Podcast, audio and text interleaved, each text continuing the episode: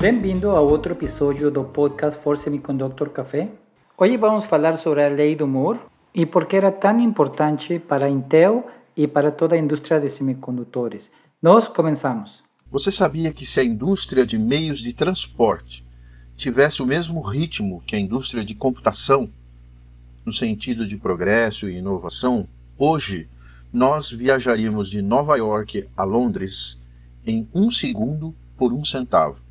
Essa declaração foi feita pelos professores David Patterson e John Hennessy no livro Computer Organization and Design. É muito interessante, não é, Carlos?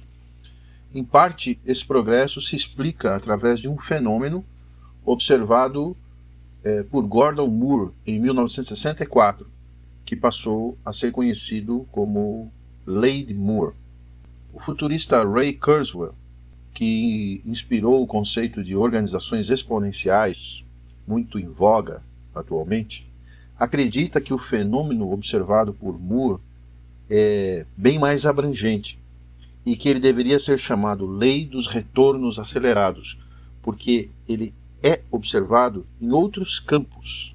Então já dá para perceber que o Moore da lei de Moore é o engenheiro Gordon Moore, norte-americano, cujo feito mais importante, muito mais do que a tal lei que tem o nome dele, foi criar uma empresa chamada Intel em 1968, que hoje é o maior fabricante mundial de semicondutores.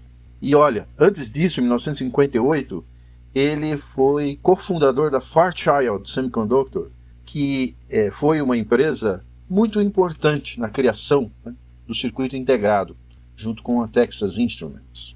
O engenheiro Gordon Moore está vivo, com 92 anos. É fanático por pesca esportiva. Gosta muito do Pantanal brasileiro, Carlos. Já esteve várias vezes lá. O nascimento oficial da lei, do que se chama Lei de Moore, ocorreu em 1965, portanto, há 56 anos. E isso é, se deu num artigo publicado na revista Electronics, muito famosa na época, e uma revista que já não existe mais. Né? O título do artigo era Cramming More Components onto Integrated Circuits, que numa tradução livre seria amontoando mais componentes em circuitos integrados. Carlos, nessa época, o Gordon Moore era o diretor de R&D, pesquisa e desenvolvimento da Fairchild Semiconductor. O circuito integrado, que trata o artigo dele, tinha sido inventado em 1958 por Jack Cube, da Texas Instruments, e por esse feito Jack Cube ganhou o Prêmio Nobel de Física em, 2000. Né? No entanto, a invenção de Cube é, era um circuito integrado híbrido, em vez de um chip monolítico. O, o CID Cube tinha muitas conexões de fio externas, o que dificultava a produção em massa. Meio ano depois de Cube ter inventado o circuito integrado, lá na Fairchild Semiconductor, o Robert Noyce, que trabalhava com Moore, né, inventou o primeiro CI monolítico. Esse sim é muito mais prático para a produção em massa. Ele era uma variação da invenção do Cube, e era feito de silício, o que usou germânio. O CI monolítico de Noyce, ele colocava todos os componentes em um chip de silício e os conectava com linhas de cobre. E ele usava um processo muito interessante chamado processo planar, que foi desenvolvido por um outro colega dele na Fairchild, o Jean Horney. E foi um grande sucesso, né, Carlos? Todos os CIs modernos são baseados no CI monolítico de Noyce em vez de usar o CI híbrido do, de Cube. Até a própria Texas Instruments passou a usar CI monolítico. Então, é bem fácil entender que lá em 1965, muitos circuitos integrados foram produzidos pela Fairchild, porque os grandes cérebros estavam lá na Fairchild Semiconductor. Em 1965, portanto, Moore tinha uma experiência de no mínimo seis anos de desenvolvimento e produção de circuitos integrados em massa. Então, baseado nesta experiência, como um observador é, privilegiado, ele fez uma extrapolação usando dados reais de 59 a 65 da, da produção própria. Ele concluiu que a quantidade de componentes dobraria a cada ano. Portanto, em 1975, um circuito integrado chegaria a ter 65 mil componentes. Ele acertou em cheio. Essa é a grande virtude da lei de Moore e do Gordon Moore. E é por isso que virou lei de Moore, porque ele acertou ela, veja, a lei de Moore ela não tem nenhuma relação direta com fenômenos físicos, não é como a lei de Ohm. É uma especulação. Na verdade, uma tremenda simplificação, porque se trata de diversos processos de microeletrônica que não são tão simples como é, vistos pela lei de Moore. E o mais interessante, Carlos, é que nesse artigo da Electronics, o Moore fez outras previsões incríveis. Né? Ele falou sobre o computador pessoal, na verdade ele falou home computer, o computador de casa.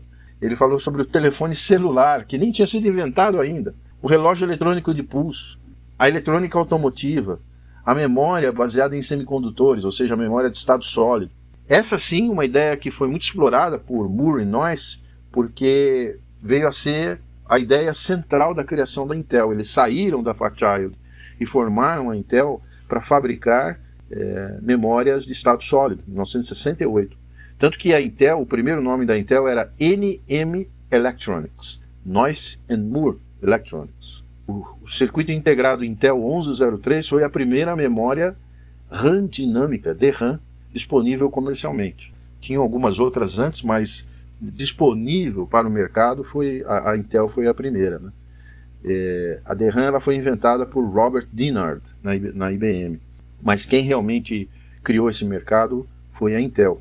E hoje ela não, mais, não faz mais parte disso. Esse mercado é dominado pela Micron, pela Samsung, pela Hynix e pela Kyosha, antiga Toshiba. Né?